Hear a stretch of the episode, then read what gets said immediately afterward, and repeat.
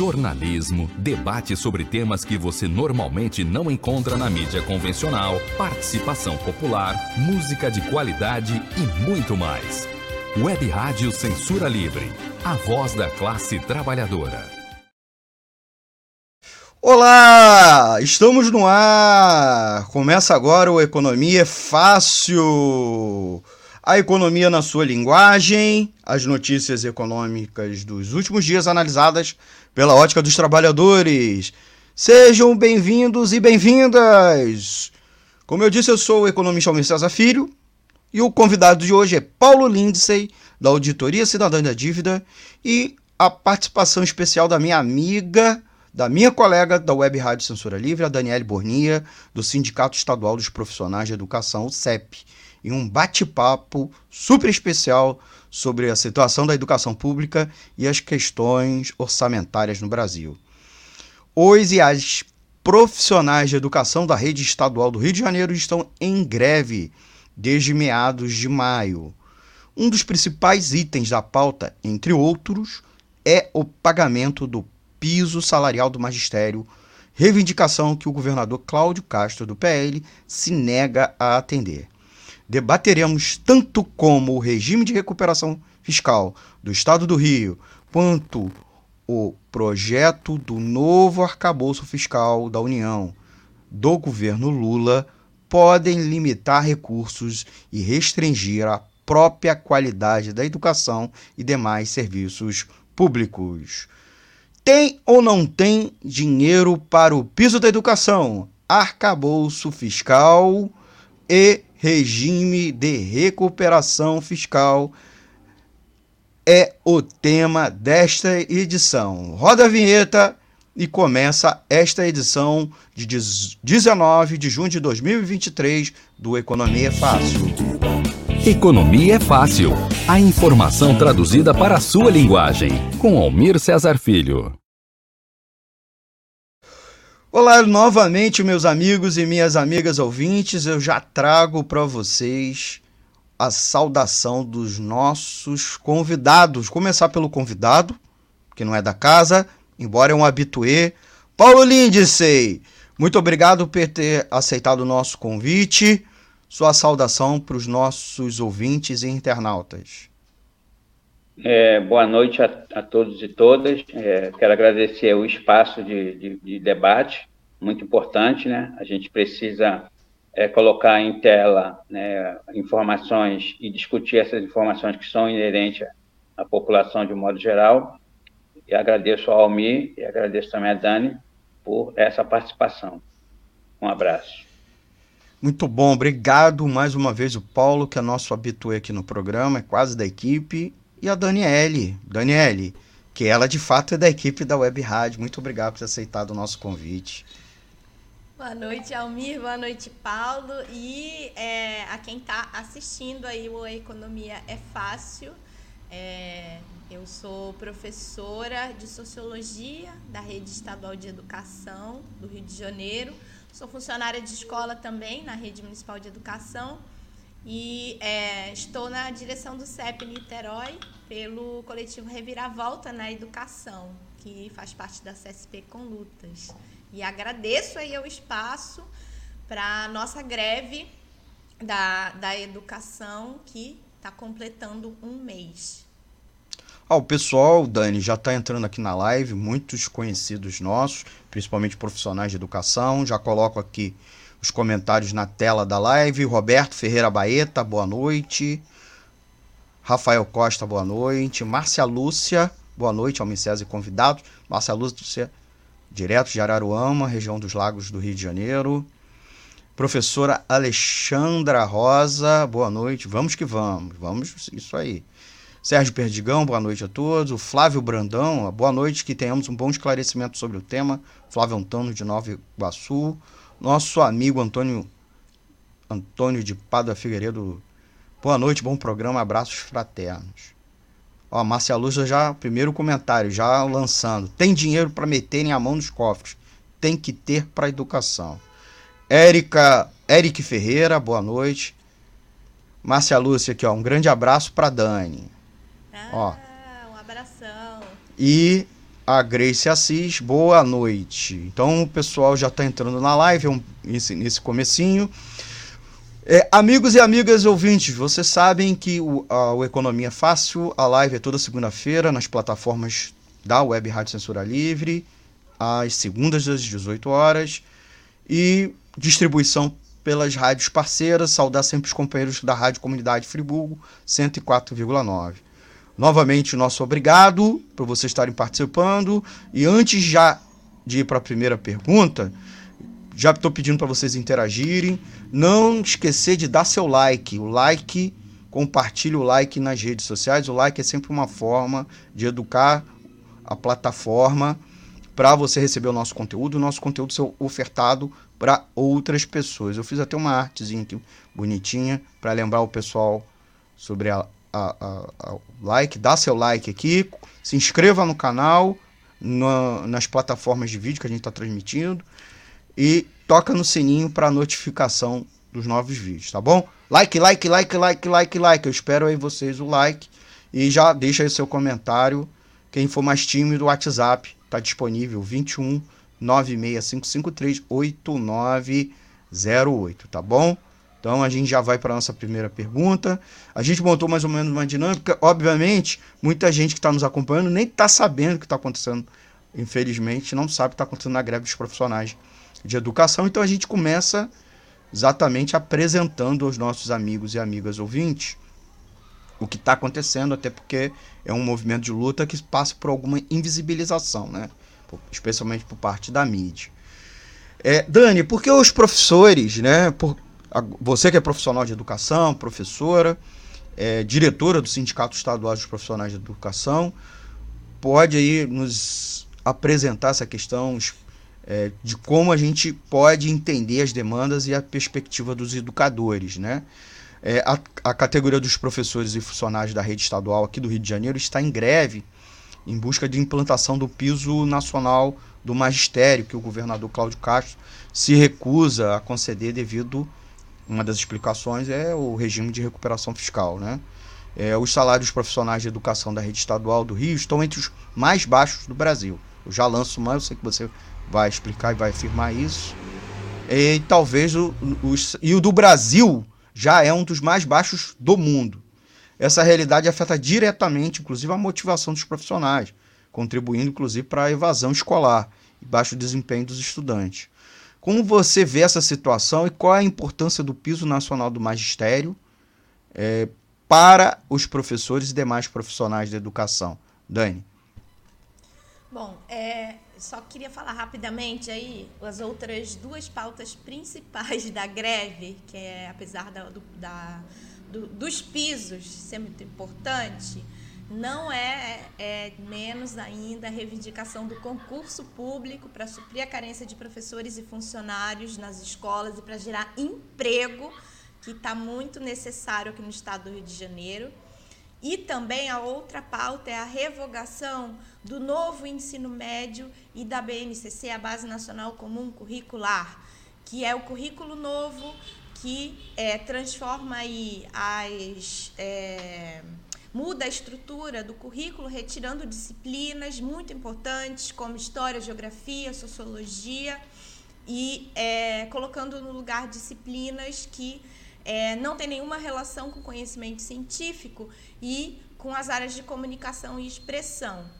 E é, a Base Nacional Comum Curricular é posta em prática no ensino médio através do novo ensino médio, mas é para toda a educação, desde a educação infantil até o ensino fundamental e médio. E é, foi é, instituída a partir de um decreto do Temer, no governo Temer, e é, portanto, para ser revogada, não precisa de passar pelo Congresso, basta o Lula dar uma canetada para revogar a Base Nacional Comum Curricular e o novo ensino médio. E a gente sair dessa situação aí de os alunos estarem com muita dificuldade de aprender e é, estarem em pé de desigualdade com os estudantes da escola particular que estão tendo todas as disciplinas e vão fazer o Enem também. Né? E aí, entrando no tema do piso, qual é a questão? é, além do Cláudio Castro se recusar a cumprir a lei do piso nacional do magistério, ele está fazendo um ataque ao plano de carreira dos trabalhadores da educação aqui do Rio de Janeiro, porque é, fez uma proposta e colocou esta proposta em formato de decreto que somente os profissionais que os professores que estão ganhando abaixo do piso nacional do magistério é que vão ter algum reajuste. Os mais antigos na carreira e os aposentados e os funcionários não receberão nada. Funcionários que recebem aí 802 reais, né, que é o piso atual. Né, e nós reivindicamos que eles passem a receber o salário mínimo regional É, é, e aí, qual é o problema dessa proposta do governo? Tá? É, o plano de carreira, ele tem uma história, foi fruto de muita luta da categoria e ele remunera é, duas questões importantes, tá? É, que para o trabalhador da iniciativa privada, o seu salário aumenta quando tem reajuste do salário mínimo nacional. O profissional de educação, quando, além de quando tem uma remuneração, uma, um reajuste, né, o servidor público em geral, ele tem um aumento de salário, que é de 12%, é, quando ele aumenta a sua formação, tá? ou, ou quando ele aumenta o seu tempo de serviço, que é, quer dizer, a sua experiência enquanto profissional. O, a, o aumento da formação né? Ele significa que o profissional ele investiu na sua formação, fez uma pós-graduação, né? no caso dos professores que, que têm a exigência mínima aí de graduação, ou é, faz um, conclui aí o ensino médio, que é o caso dos funcionários, né? é, que tem como exigência o nível fundamental. Isso é investimento de tempo, de dinheiro, e que o governo não quer pagar pela nossa formação, nem pela nossa experiência, porque conforme aumenta a nossa formação e a nossa experiência enquanto trabalhador da educação, melhora a qualidade da educação também. E o governo não está querendo pagar, remunerar, reconhecer em forma de remuneração a nossa formação. Então, esse é o problema da proposta do governo, que transforma o piso em teto porque é, não é, aí respeita este plano de carreira que é, é baseado na formação e no tempo de serviço. Né? Ele achata o plano de carreira ao é, dar um reajuste só para os é, que estão abaixo do, do piso e nada para os funcionários. Né? E é importante lembrar que os funcionários terceirizados, que hoje né, boa parte da cozinha e da limpeza das escolas tem seus salários atrasados com muita frequência e é, o governo do estado paga né, valores astronômicos para as empresas que pagam é, é, em torno de um salário mínimo para esses trabalhadores que muitas vezes pelos descontos né, ficam abaixo de um salário mínimo do que realmente vai para sua conta. Então essa greve, né, ela mostra aí é, como que é, essa sociedade capitalista, com os governos a serviço da burguesia, dos grandes empresários, né, são incapazes de valorizar a educação e de fornecer é, uma educação de qualidade para os filhos da classe trabalhadora, que é isso que estamos falando, né? Quem trabalha na escola pública trabalha com pobre, com negro, né? Então, é, é, a nossa luta é em defesa da educação pública para os filhos da classe trabalhadora. Obrigado, Dani. E aí, ouvinte, tá, tá legal? Tá tudo bem? Vocês estão ouvindo bem a live? A galera tá deixando comentários, o Flávio Brandão, inclusive, colocando perguntas. Mônica Gonçalves, agradecer ela por participar aqui conosco. A Mônica Barros. É, quem mais? A Lívia Van Enck, que já virou nosso habituê aqui, nos acompanhando toda semana. e a Valéria de Moraes. Então, agradecer os amigos e amigas ouvintes que estão nos acompanhando. Você, amigo e amigo ouvinte, eu não sei se vocês sabem que vocês também podem acompanhar o, o nosso programa Economia Fácil, não só pelo YouTube, Facebook e Twitter que a gente transmite a live. Você também pode nos acompanhar pelos stream, pelo streaming de áudio que temos lá no nosso site, tá? O nosso site está à disposição para vocês, para vocês nos acompanharem, que é o www.clwebradio.com. Você também pode nos ouvir pelos aplicativos de rádio online. A gente tem aí é, principalmente o aplicativo Radiosnet, que é parceiro. Você também pode baixar nosso aplicativo exclusivo lá no Play Store.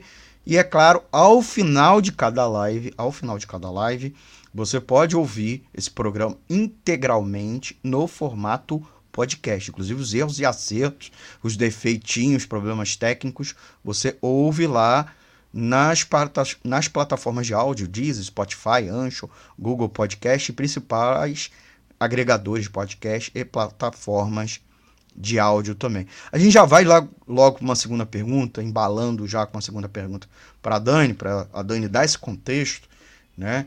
Logo depois, na sequência, a gente conversar com o Paulo, mas aí a questão orçamentária.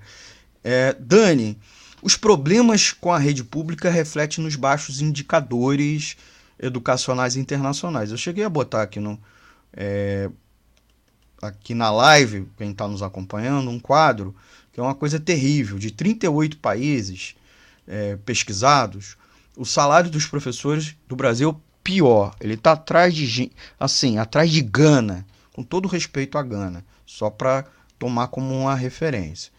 E aí os indicadores, muito provavelmente, são impactados pelos problemas de salário e contratação de professores e outros, até de infraestrutura. Nesse contexto é essencial, inclusive, a gente discutir com o investimento na educação, incluindo melhores condições de trabalho e, evidentemente, e salário mais alto, poderiam impulsionar o crescimento econômico e o desenvolvimento do país. Tá? Mas no momento que a gente está discutindo o crescimento do país, essa semana saiu agora os indicadores de PIB que surpreenderam. É, além da questão do piso nacional do magistério, você citou outras demandas. E como você, quais seriam essas que você destacariam que seriam não só importantes pra, por si mesmo para a educação, mas até para a economia, para é, diminuir a desigualdade social? E como você acredita que essas demandas podem contribuir para melhorar a qualidade da educação pública no próprio estado do Rio de Janeiro? Dani. Não, então, eu falei bem rápido aí sobre a questão do concurso público, que é uma necessidade não só para nós trabalhadores da educação, porque para combater a violência é, tem que ter funcionário de escola, né? uma escola escolas grandes que não tem é, inspetor ou tem um profissional só é, é fundamental a gente ter mais funcionários de escola e vale lembrar que a privatização da educação começou com os funcionários, com a terceirização dos funcionários. Então, o concurso público ele é muito importante. É, a gente tem uma lista de espera grande de é, professores de 2013 e 2014. Né? Eu, por exemplo, tinha feito o concurso de 2014 e fui chamada no ano passado. É, é, com uma carência muito grande, o governador Cláudio Castro não chama os concursados. E é, é importante, como eu já mencionei aqui também, para gerar emprego, porque é isso, o processo de desindustrialização do continente que está acontecendo nessa fase do capitalismo é, aqui no Rio de Janeiro é gritante que o, o, o desemprego ele gera é, o caos social, pessoas morando na rua, né? mais violência. Então, é, gerar emprego, é, emprego público né? de qualidade, né? é, é muito importante. E a educação, a qualidade da educação, né? uma escola pública de qualidade, é, a gente tira muita gente da, da criminalidade a partir do nosso trabalho. Então, investir em educação não é gasto, mas a visão que os governos estão a serviço da burguesia, dos grandes empresários, é de que é um gasto, né? de que, inclusive, que tem que se fazer cada vez menos. Então, nós lidamos com vidas, mudamos o futuro. Né? É, não é a nossa tarefa dentro das escolas é dar acesso ao conhecimento que a humanidade produziu para os filhos da classe trabalhadora. Não é só formar mão de obra como os governos pensam. Né? E vale lembrar uma mão de obra cada vez mais, menos escolarizada, né? que, é, que essa é a, a perspectiva da burguesia. Né? É, nós queremos dar acesso ao conhecimento científico, produzir novos é, pesquisadores, novos talentos das artes, é, é, saídos da escola pública. Por que não? Por que o estudante da escola pública não pode virar um pesquisador, um cientista? É, na visão dos governos, com esse pouco investimento na educação, é para formar um trabalhador que não conhece os seus direitos, que não questiona, né? Que é esse objetivo dessa base nacional comum curricular, que é o novo, no ensino médio, é o novo ensino médio, né? É, formar uma mão de obra adaptada né, a, após a reforma trabalhista, que o trabalhador quase não tem carteira assinada, é um luxo ter carteira assinada. Né? É, e é, eu sou professora de sociologia, estou dando aula de biologia, por causa do novo ensino médio. É, é, essa é a visão Nossa. do governo, do notório saber. Qualquer um pode dar aula. Né? Daqui a pouco tem um pedófilo dando aula né? é, é para as crianças, nossos alunos.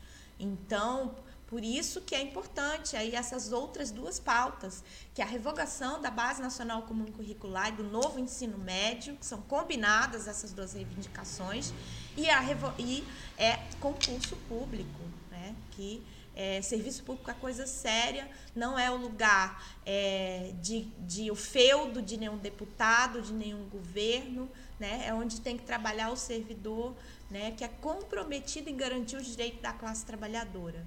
Né? Que no nosso caso é através de concurso público, e no caso dos terceirizados que estão lá há muito tempo, né? é a partir da efetivação, porque eles são trabalhadores da educação, sim, e é preciso que isso seja reconhecido com é, a inclusão deles no serviço público, estatutário, no plano de carreira.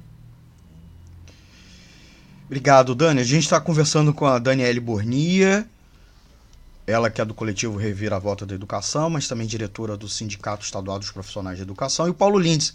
Paulo, comenta um pouco essa questão de quanto o investimento da educação faz falta para ajudar ao desenvolvimento econômico do país, inclusive do próprio estado do Rio?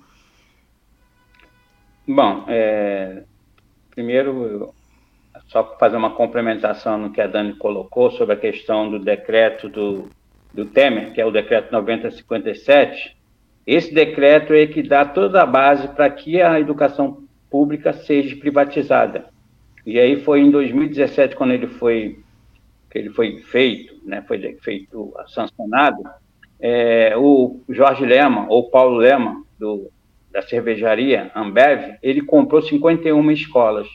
Então, hoje, é esse senhor é que dita todas as regras da política educacional no Brasil e especificamente também no estado do Rio de Janeiro. No decreto 10.957, é, no artigo 19, tem lá que é a oferta de curso superior na modalidade à distância admite regime de parceria entre instituição de ensino credenciado da educação para educação e outras pessoas jurídicas. Então, aqui abriu-se a possibilidade da educação pública se associar a uma pessoa jurídica. Foi o que aconteceu com Paulo Leman. Por isso que ele comprou a escola, porque precisa de uma estrutura educacional para que você possa fazer essa, é, esse projeto avançar. A questão da educação, né, o projeto de educação é vital né, para o desenvolvimento do país.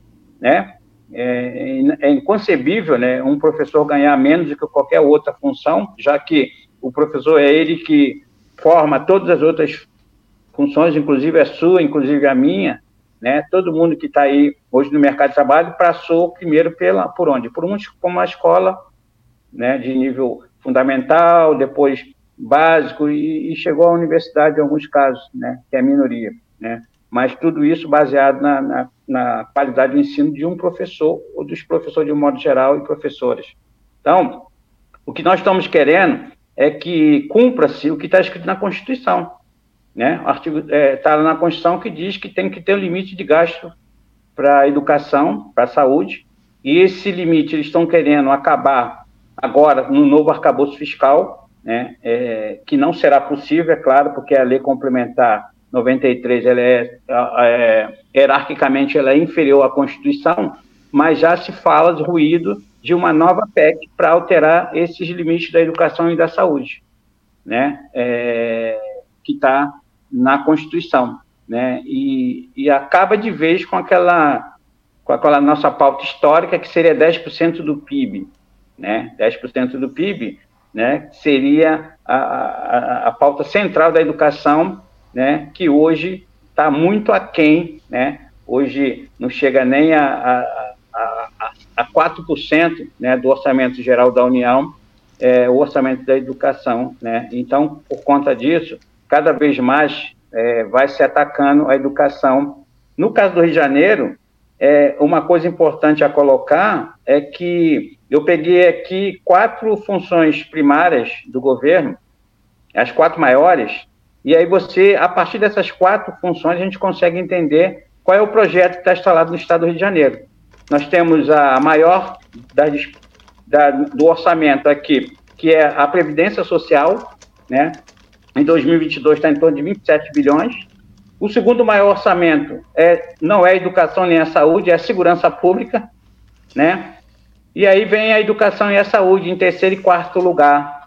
Né? Então, aqui nós entendemos por que, que eles estão propondo a, a privatização da Previdência, a partir da Previdência complementar, e por que, que o Estado é tão letal. Porque não falta dinheiro para a política de genocídio instalada pelo governo é, federal e a, em Bolsonaro e agora também no governo estadual. É? Então, o que nós precisamos nesse momento é que cada vez mais na, nas leis orçamentárias que são discutidas, a gente tenha é, um papel é, primordial para essas funções públicas. Né? Eu não sei se todo mundo sabe, mas quando você leva a discussão para a União e pega as cinco maiores despesas, é, as cinco maiores despesas que nós temos na União hoje chama-se Previdência, Servidor Público, gasto com pessoal, Assistência, Educação e Saúde. E temos uma outra sexta despesa que não é tratada como despesa, que chama-se dívida pública. Né? Só que quando você pega essas cinco funções primárias, as maiores, e mais a uma dívida pública, nós estamos falando aqui de 86% do gasto da União no orçamento federal. Né? As outras 22 funções, porque o orçamento primário ele é formado por 27 funções, representa 0,0 alguma coisa nas funções, como é o exemplo bem claro aqui da ciência e tecnologia, que é zero, em 2022 foi 0,12. Como é que alguém vai avançar tecnologicamente né, é, num país com 0,12 de orçamento? Então, o, daqui, o objetivo. Daqui a pouco a gente vai conversar com o Paulo, justamente é, ele vai explicar para a gente, inclusive, as destinações, a questão da dívida pública, o impacto do arcabouço fiscal na composição do orçamento, né, Paulo? No próximo bloco, porque a gente vai para o nosso intervalo, tá bom? E aí, vocês, amigos e amigas ouvintes, fiquem aí ligadinhos, já comentem, já deixem pergunta para o Paulo e para Daniele. Pode ser assim? A gente vai no intervalo e a gente já volta com mais perguntas para o Paulo Lindsay, da Auditoria Cidadã da Dívida. Ele que, além disso, é inclusive servidor do, do IBGE. E a Daniele Bornia, que é profissional de educação, diretora do Sindicato Estadual e membro do coletivo Reviravolta da Educação. Tá bom? Já voltamos, gente. É rapidinho nosso intervalo para as campanhas é, da rádio de divulgação, a campanha financeira da rádio e que a gente precisa arrecadar. Vamos lá. Jornalismo, debate sobre temas que você normalmente não encontra na mídia convencional, participação popular, música de qualidade e muito mais. Web Rádio Censura Livre, a voz da classe trabalhadora. Para manter o projeto da Web Rádio Censura Livre de uma mídia alternativa, buscamos apoio financeiro mensal ou doações regulares dos ouvintes, de amigos e parceiros, já que não recebemos recursos de grandes empresas, políticos ou partidos. Seja um apoiador regular e ouça o agradecimento no ar durante as edições dos nossos programas. Sua ajuda é muito importante para nós. Enviamos prestação de contas mensal aos nossos apoiadores. Temos uma vaquinha virtual permanente. Anote o endereço virtual apoia.se barra CL Web Rádio. apoia.se barra CL Web Rádio. Saiba mais sobre a emissora no WhatsApp 21 96553 8908. Web Rádio Censura Livre. A voz da classe trabalhadora. Acompanhe a programação da Web Rádio Censura Livre no site www.clwebradio.com, no aplicativo exclusivo para ouvir rádio no celular, tablet e Smart TV. A emissora também está no Rádiosnet, um dos maiores aplicativos para esta finalidade, na nossa página no Facebook e no canal da emissora no YouTube. Acesse o nosso canal escrevendo youtube.com barra C barra Censura Livre. Tudo junto. Inscreva-se no canal e acione o sininho para receber as notificações de novos vídeos. Web Rádio Censura Livre a voz da classe trabalhadora. Voltamos, voltamos com o segundo bloco do Economia Fácil aqui nas plataformas da Web Rádio Censura Livre. Todas as plataformas, live, streaming no nosso www.clwebradio.com, pelos aplicativos de rádio online. E a live, vocês sabem, é YouTube, Twitter, Facebook. Não esqueça de se inscrever, gente. Não esqueça de se inscrever, dê seu like, se inscreva no canal e clique no sininho para a notificação de novos é, de novas edições aqui dos programas da Web Rádio Censura Livre. Muito obrigado por você participar aqui conosco. Tem muitos comentários, agradecer os comentários e, é claro, agradecer os apoiadores financeiros que mantêm o projeto no ar, o Antônio Felipe, a Daniele Bornia, a Deus a Volpe, a Gelta Xavier, o José Brauschenberg, o José Luiz Sertã, a Lucília Machado, o Mário Lima, o Nelson Marques, o Reinaldo Antônio, o Sérgio Oliveira e o Endel Setúbal, entre outros. E vocês sabem que vocês podem ajudar no Chave Pix, no Apoia-se e quem é quem é, é, faz a, a, a, participa da nossa campanha financeira, quem é apoiador financeiro regular recebe prestação de contas e, ela, e é claro o nosso agradecimento no ar. Vamos para o Paulo, vamos perguntar para o Paulo. É, Paulo está conosco, a Dani também está aqui nos bastidores, já volta. Vamos comentar exatamente uma das principais notícias econômicas das últimas semanas, que é o novo arcabouço fiscal. Né? A situação financeira dos estados brasileiros e, e as medidas adotadas pelo governo federal têm um impacto financeiro direto nos investimentos na educação e em outros serviços públicos. Então é muito importante, é necessário compreender o novo arcabouço fiscal implementado pelo governo, ou está em vias de ser implementado pelo governo Lula, e seus reflexos nos recursos destinados principalmente a educação. E aí, nessa entrevista de hoje, a gente está com o Paulo Lindes, ele é um especialista em orçamento e dívida pública, que vai tratar os esclarecimentos sobre o arcabouço fiscal e depois sobre o regime de recuperação fiscal dos estados, que o Rio de Janeiro é, infelizmente, está é, tá enquadrado, está né, tá algemado. E como as políticas afetam a capacidade de investimento, como eu disse, em educação em áreas prioritárias. Então vamos ouvir o Paulo para entender melhor o panorama e as implicações dessas medidas é, no contexto da educação. Paulo, você poderia explicar para a gente brevemente o que é o novo arcabouço fiscal do governo federal e como ele se relaciona com a carência de recursos para investimento em serviços públicos como a educação? Paulo? É, o, o novo arcabouço fiscal, ele tem como seu principal pilar a sustentabilidade da agricultura. Só isso aqui demonstra que o objetivo não é melhorar políticas públicas. Né? Por que, que eu estou falando isso? Porque o Estado deveria estar voltado totalmente para políticas públicas e não para garantir lucro de banqueiros. Né? Então, quando você tem um, um documento discutido, aprovado na Câmara dos Deputados, e, e depois é levado para o Senado, votado também, e tem quase em todos os seus artigos a sustentabilidade da dívida, está bem claro que é o objetivo. Né? Então, por que, que eles querem garantir a sustentabilidade da dívida pública? Como o Guilherme está colocando, no gráfico aí na frente, é, nós temos um orçamento da União, 2022, por exemplo, o orçamento executado foi de 4 trilhões e 60, e desses 4 trilhões e 60, 1 trilhão 839 foi para a dívida pública, em torno de 46%.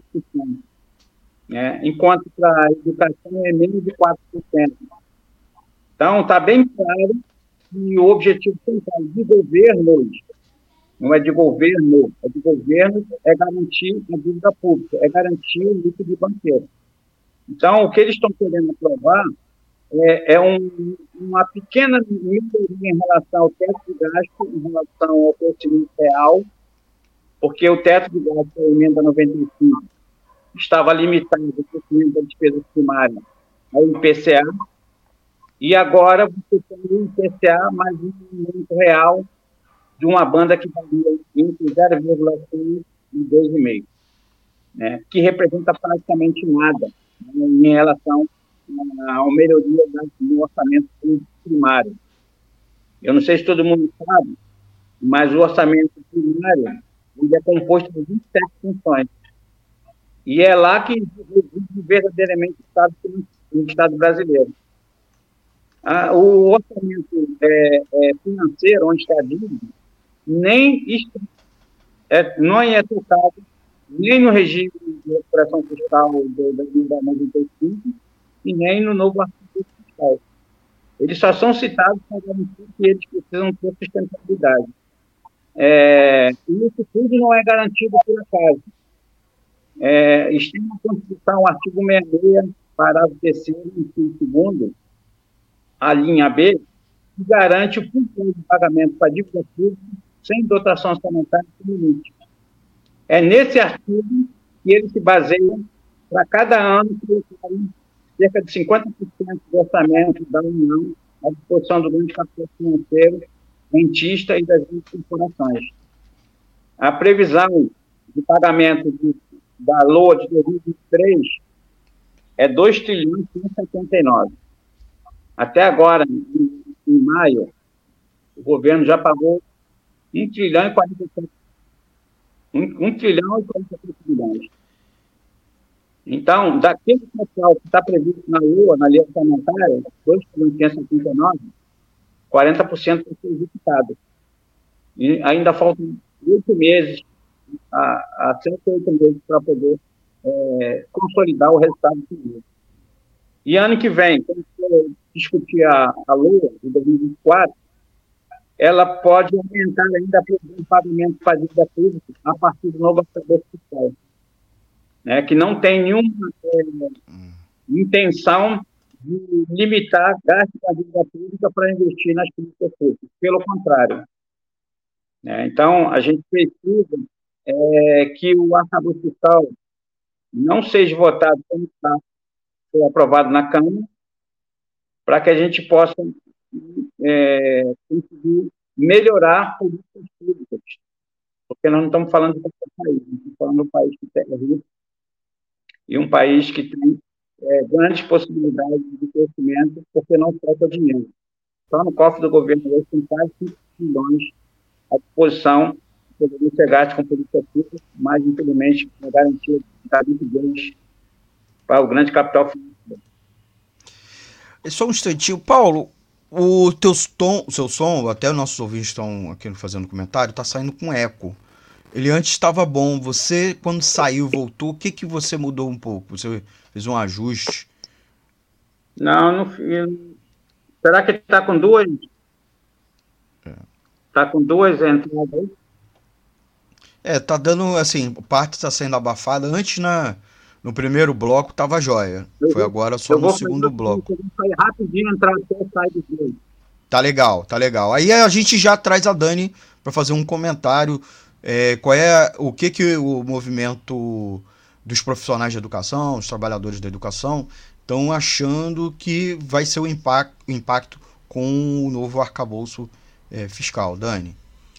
Então, Mi, é, a grande desculpa que o governador Cláudio Castro é, dá para não cumprir a lei do piso nacional do magistério, não pagar os pisos é, para professores e funcionários é que é, tem que cumprir o regime de recuperação fiscal, que é a aplicação dessa lógica do teto dos gastos que o Paulo explicou aí, né, com, que é para onde vai o recurso que não é aplicado na educação, na saúde nas áreas sociais. É, e é, a gente teve acesso aí aos é, números do Rio de Janeiro, né, mostrando que é, são é, 3,6 bilhões desde 2018 para cá é, que não foram aplicados na educação, é, mais é, 2,57 bilhões que é, são do orçamento aí dos 25% da educação, né, que também não foram aplicados com a educação. Então, é, mostrando que tem dinheiro sim. Né? É, aí é o, o, o acumulado né, da, do, do, mínimo que tem que ser gasto com a educação no Estado, é, que não foi gasto. E tem outro aí também que eu mandei, é, que mostra aí o dinheiro dos royalties do petróleo, né? 3,63 bilhões que é, poderiam né, ir para a educação e não foram. Né?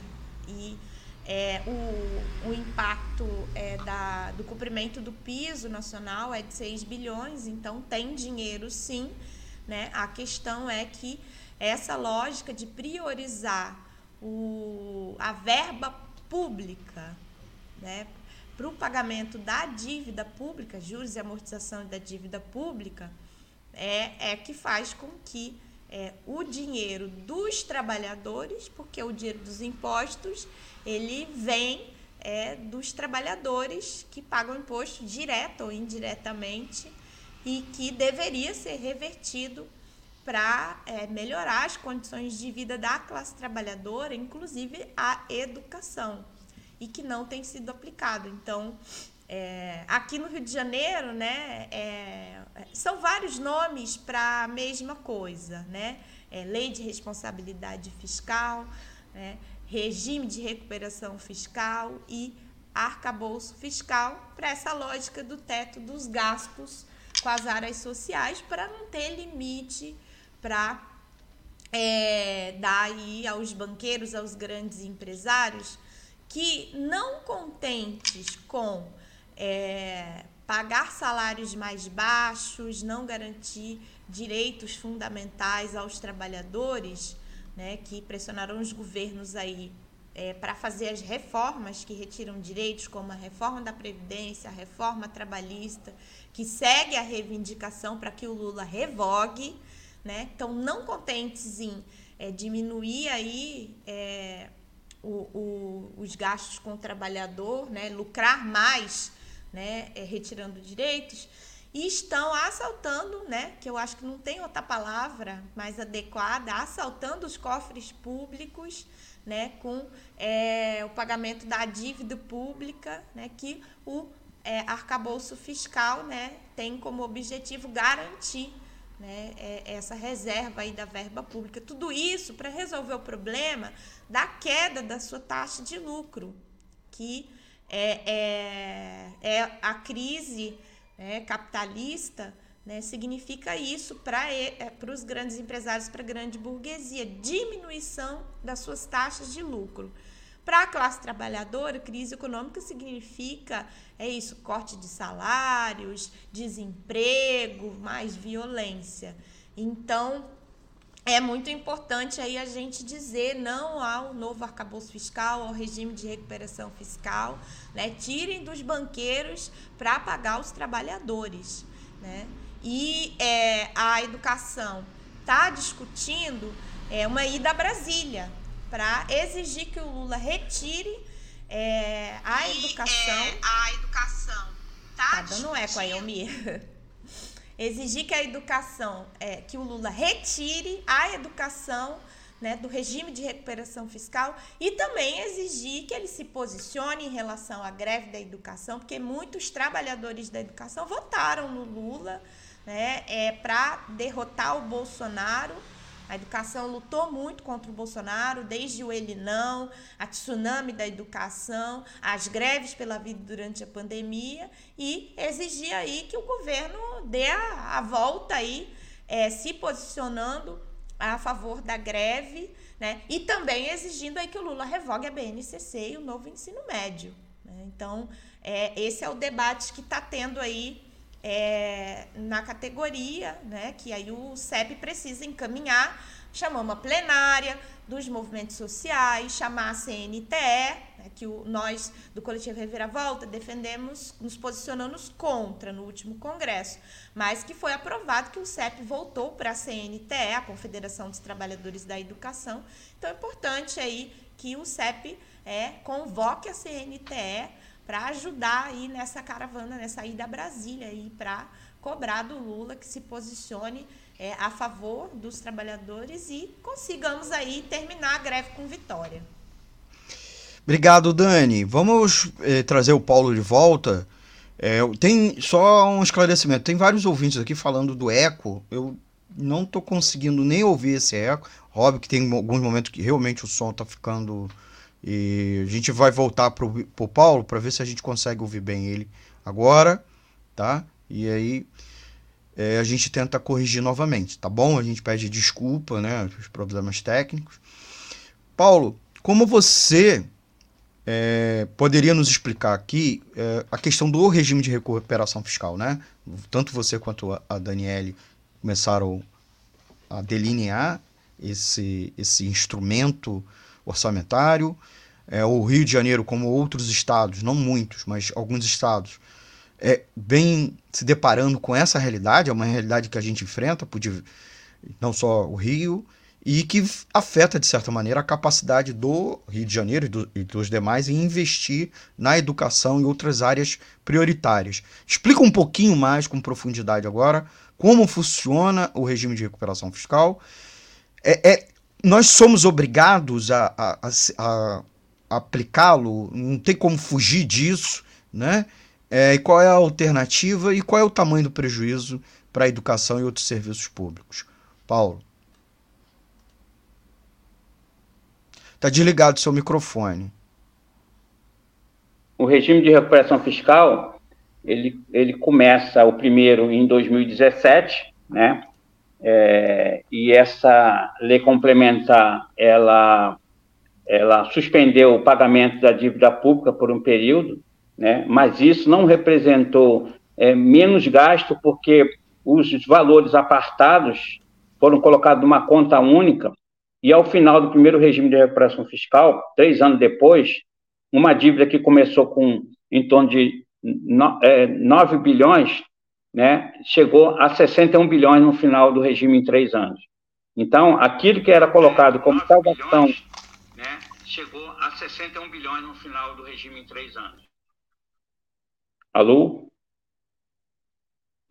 Tá escutando? Tô, tô escutando, desculpe, Paulo. Tava aqui tentando corrigir o problema, acabei te atrapalhando, acabou vazando o áudio. Desculpe, pode continuar. É, Paulo. Então, aí, é, quando foi em agosto de 2020, acabou o primeiro período do regime de recuperação fiscal, né, com essa dívida que foi incorporada, é, a dívida de 61 bilhões. Hoje, o saldo da dívida financeira do Estado está em quase 180 bilhões, né, é praticamente uma dívida é, impagável, mas isso é tudo um processo de desmonte do federalismo brasileiro.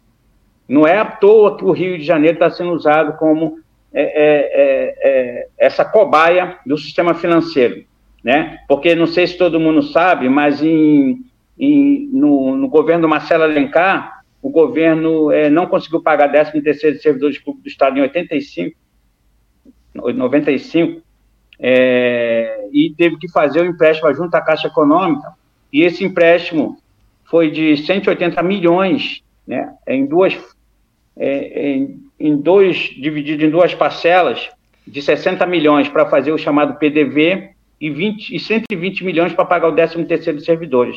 E esse empréstimo da Caixa Econômica foi carregado de 44 condicionantes. Eu estou falando da década de 90. E aí, praticamente todo o Parque Estatal do Rio de Janeiro foi privatizado aí. Então, de lá para cá, há um desmonte do Estado, porque, diferentemente do que as pessoas falam, ano passado, por exemplo, o governo arrecadou mais de 2 trilhões e 200 com, com, com receitas é, federais. E o Estado do Rio de Janeiro e São Paulo representou 61% desse valor. Então, quem é que carrega o, é, a União nas costas? São os principais estados arrecadadores. E o Rio e São Paulo são os dois principais. Com uma arrecadação aí de mais de 300 bilhões, o estado do Rio de Janeiro não ficou dessa arrecadação com 38 bilhões. Né? Então, é, o, o regime de recuperação fiscal que foi agora aprovado pela Lei Complementar 178, né, o novo regime de recuperação fiscal, ele segue a mesma lógica. E qual é a lógica que ele segue? A lógica de colocar o governo de joelho né, para que ele possa exatamente continuar é, a subsidiar essas políticas é, do capital financeiro rentista. E as medidas obrigatórias que o regime de recuperação colocou, é, impôs para o Estado, é, tira de foco, às vezes, a discussão dos trabalhadores. Porque, como está todo mundo pensando no salário, eles estão avançando com outras medidas obrigatórias do regime de recuperação fiscal que é a revisão do regime jurídico do Estado do Rio de Janeiro, que já foi feito, né? Eles é, fizeram de quatro, de quatro é, é, é, extinção que foi propostas, eles fizeram três. Eles acabaram com o ano com o triênio, a conversão de licença prêmio também acabou e a incorporação de gratificações. Esse são a primeira medida do, de alteração, de revisão do regime jurídico único. A segunda medida obrigatória foi a reforma da Previdência, que foi feita em 2012. Né? E essa reforma da Previdência leva os novos trabalhadores concursados à Previdência complementar, porque no, no, no na União, a Dilma é, aprovou a Lei é, 12.612, é, em 2012, que é o que criou a Previdência Complementar no, no, na Federal, que é o chamado FUNPRESP, e, ao mesmo tempo, o, o, Estado fez aqui no Rio de Janeiro. Né? E aí eles alteraram também é, medidas é, para atender o, esse regime, que foi alteração da idade mínima de aposentadoria, o tempo de, na, na, na pensão por morte, que muita gente não presta atenção nisso, e mais a questão da alíquota de contribuição, que aumentou de 11 para 14, chegando a 16. Então, é, e a última, que eu vou destacar por causa do tempo, que é o regime de, de previdência complementar, né, que é isso que coloca, que a, a Dani fala da questão do concurso, mas com esses novos concursados, a partir é, de 2012, com o regime de previdência complementar, os servidores do Estado né, e federal, eles é, tem contribuição previdenciária até o teto do INSS. Se ele ganhar mais do que isso, a contribuição dele passa a ser é, individual. Isso vai afetar todos os aposentados do regime próprio de previdência. Então, é uma coisa que eu deixo aqui para alertar, porque como é mesmo o concurso público, ele vai trazer é, um, assim, uma, uma situação bastante dramática para os servidores públicos, porque nós não estamos no mesmo regime mais, nós estamos no regime separados, né? E os servidores públicos estão no regime até coletivo, até o teto, e quem ganha mais do que isso, a partir de 2012, está no regime é, de previdência complementar. Obrigado, Paulo. Paulo Lindsay, da Auditoria Cidadã da Dívida, e também aqui conosco Daniele Bornia, do CEP, Sindicato Estadual dos Profissionais de Educação. Para a gente começar a fechar, vou trazer de novo o Paulo para explicar para a gente É, a gente está mencionando toda hora a questão da dívida pública. E aí, Paulo, você mencionou a questão do pagamento da dívida pública e como esse recurso acaba beneficiando os banqueiros em detrimento dos serviços públicos. A Dani, evidentemente, também estava falando. Poderia nos explicar de forma simplificada como funciona esse mecanismo e qual é o impacto disso na educação e outras áreas sociais? Para a gente já ir fechando, que a gente tem cinco minutos para fechar o programa. Então, Paulo, primeiro você explicando de maneira mais ampla. Sim, como eu falei que nós temos na, na Constituição o artigo 66, parágrafo 3 inciso 2 a linha B, que foi aprovado lá na Constituinte em 87 e foi promulgado na Constituição de 88, é essa linha B que garante todo o privilégio de pagamento da dívida. Independente que tenha teto de gasto ou arcabouço fiscal, na Constituição você tem é, uma legislação que garante que a dívida pública não vai ser discutida na hora de você discutir a lei orçamentária. Por isso que a cada ano que passa, a previsão do pagamento da dívida vai aumentando.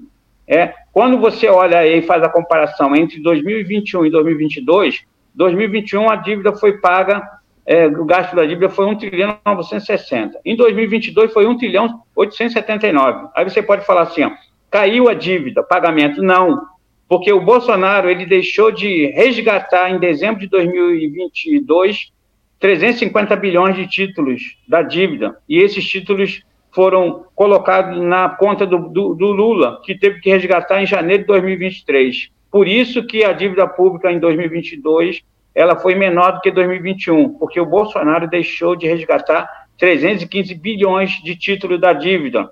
Se tivesse somado 315 com esse 1 trilhão 879, com certeza passaria de 2 trilhões e 100.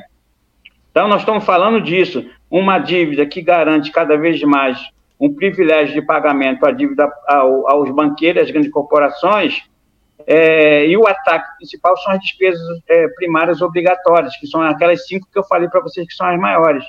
E uma fórmula que eles estão fazendo é de é, colocar limites, né, empenhar valores ou liquidar valores e não pagar esses valores. E essa sobra de orçamento, sabe o que acontece? Existe uma lei que diz que todo o orçamento não executado e excesso de arrecadação no Tesouro Nacional vai para pagar a dívida pública. Né? E essa lei é, é, é a lei 9495, 9453.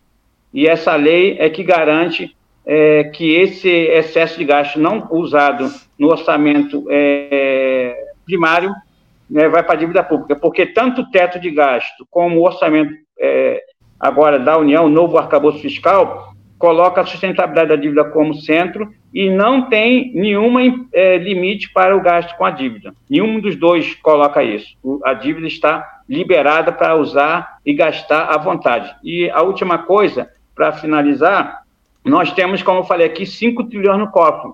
Nós temos nas, nas operações compromissadas em torno de 1 trilhão e, e 100. Nós temos mais de 1 trilhão e 700 na, na conta única do Tesouro nós temos 347 bilhões de dólares na reserva internacional e nós temos em torno de 90 bilhões na chamada é, depósito voluntário remunerado. Essas quatro fontes somadas dá mais de 5 trilhões. Só que esse dinheiro não é para gastar com a população brasileira nem com a estrutura do Estado. Esse é um colchão de liquidez para garantir ao banqueiro que se houver alguma crise tem dinheiro, da onde tirar dinheiro. Por isso que o arcabouço fiscal ele precisa ser aprovado o mais rápido possível para garantir. Tanto é que no arcabouço fiscal você tem 70% é, do crescimento da, da receita fica limitado a, a 70% da despesa, e esses 30% ele é mais um colchão de liquidez para o grande capital. Então, o grande capital está rindo à toa, por isso que os banqueiros estão felizes com o novo arcabouço fiscal. Né? É isso aí. Dani, um minutinho, seu comentário final. Eu queria primeiro agradecer aí é, ao espaço, mas também aos dados que o Paulo trouxe, que para nossa greve é muito importante para desmentir o que o Cláudio Castro está falando. Né? E também é, colocar aí que é fundamental né, a gente exigir né, que dizer não ao arcabouço fiscal e não ao pagamento da dívida pública, tem que suspender o pagamento da dívida pública, tem que fazer uma auditoria nessas contas aí, porque é muito dinheiro da classe trabalhadora que foi para o bolso dos banqueiros. e dinheiro que faz falta nos postos de saúde, nas escolas, que está fazendo falta aí para a gente conseguir terminar essa greve com vitória. Né? Que para sair dessa situação de que é, um professor como eu ganha R$ 1.580, um funcionário de escola ganha 802 reais, né? Então, é, não, não temos que ter, né? Temos que derrotar o Cláudio Castro, sim, e não temos que ter nenhuma confiança em Lula, né? no Eduardo Paes, que a educação da rede municipal também está em luta, né? no Axel Grael, né? que judicializou aqui a greve das cozinheiras e não está atendendo as reivindicações. Cozinheiras de Niterói. Cozinheiras escolares de Niterói, de Niterói. não está atendendo é, as reivindicações do conjunto né? da, dos profissionais de educação que estão em campanha salarial também. Né? E a gente, é, nenhuma confiança aí no prefeito de Macaé, no prefeito de Caxias, Caxias está em greve também. Né? Então, quer confiar na nossa força e na nossa organização enquanto trabalhadores, que quando a gente se organiza e vai para a briga, não fica pedra sobre pedra. Né? E nisso que nós temos que confiar. Muito bom, é, infelizmente o nosso tempo acabou. Agradecer muito pedir desculpa por não ter mais tempo, mas já estão convidados para uma outra edição. Né? O Paulo já é habitué aqui do programa, nosso consultor sobre questões orçamentárias e dívida pública, ele que é do núcleo da Auditoria Cidadã da Dívida e servidor do IBGE.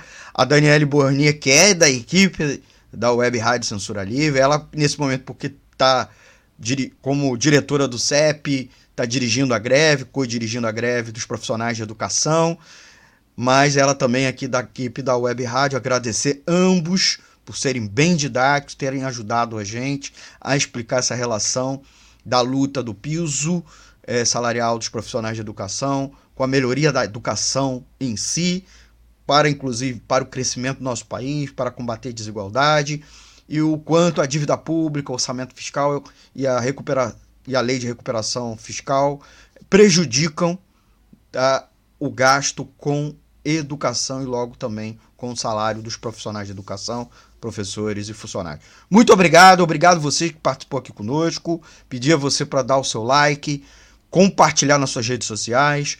A live termina, mas você pode deixar seu comentário depois, né?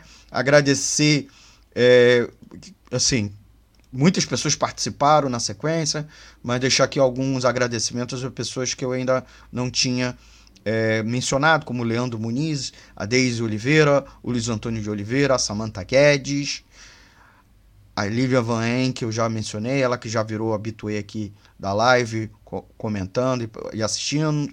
Mônica Barros, uh, a Mônica Gonçalves já tinha mencionado antes, muito obrigado. O Flávio Brandão, que inclusive, que bom programa, bom, parabéns aos entrevistados. Obrigado aos entrevistados. Obrigado a você por ter participado aqui conosco.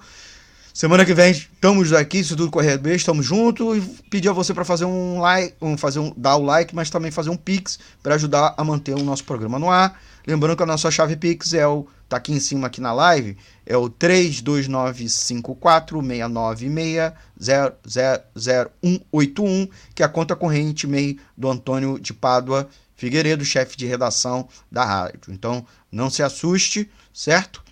Não se assuste, tá achando que vai para o nosso bolso? Não, vai para manter a estrutura da rádio para evitar essas situações aí, inclusive do erro, tá? E não deixe de compartilhar nas suas redes sociais, dar o like, dar um seu coraçãozinho, seu comentário e registrar aí no seu celular. Fale com a gente, o nosso WhatsApp para encerrar é o 21 96553 8908 Manda um zap pra gente, inclusive pedindo para toda vez que tiver uma live, uma transmissão, você receber o anúncio, né? Ou também crítica, sugestão e, é claro, seu comentário da próxima edição, tá bom? Tchau, gente. Até a próxima edição do nosso programa Economia é Fácil. Segunda-feira, live às 18 horas. Obrigado ao Paulo Lindsay. Obrigado a Daniele Bornia. Tchau, tchau, gente. Valeu. Tchau, tchau. Tchau, tchau.